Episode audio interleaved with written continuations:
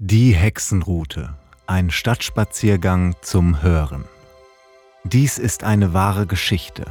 Die Geschichte der Schneiderwitwe Katharina Staudinger, die am 14. Juni 1656 in Marburg als angebliche Hexe verbrannt wurde.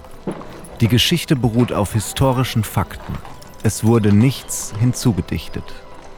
Aufgeschrieben von Gesa Cordes, inszeniert von Werkraum 56.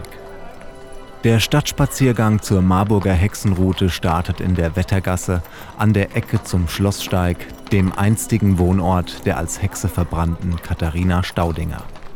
Er führt über den Hexenturm am Landgrafenschloss und endet in Weidenhausen am Fuß der Oberstadt. Unterwegs und am Endpunkt laden Bänke und Cafés zum Ausruhen, Zuhören und Pausieren ein. Die Tour dauert etwa eine Stunde führt mitunter über Kopfsteinpflaster und Treppen steil bergauf und bergab. Sportliche können die Hexenroute bis zum Richtsplatz am Rabenstein fortsetzen, wo die Hexen hingerichtet und verbrannt wurden.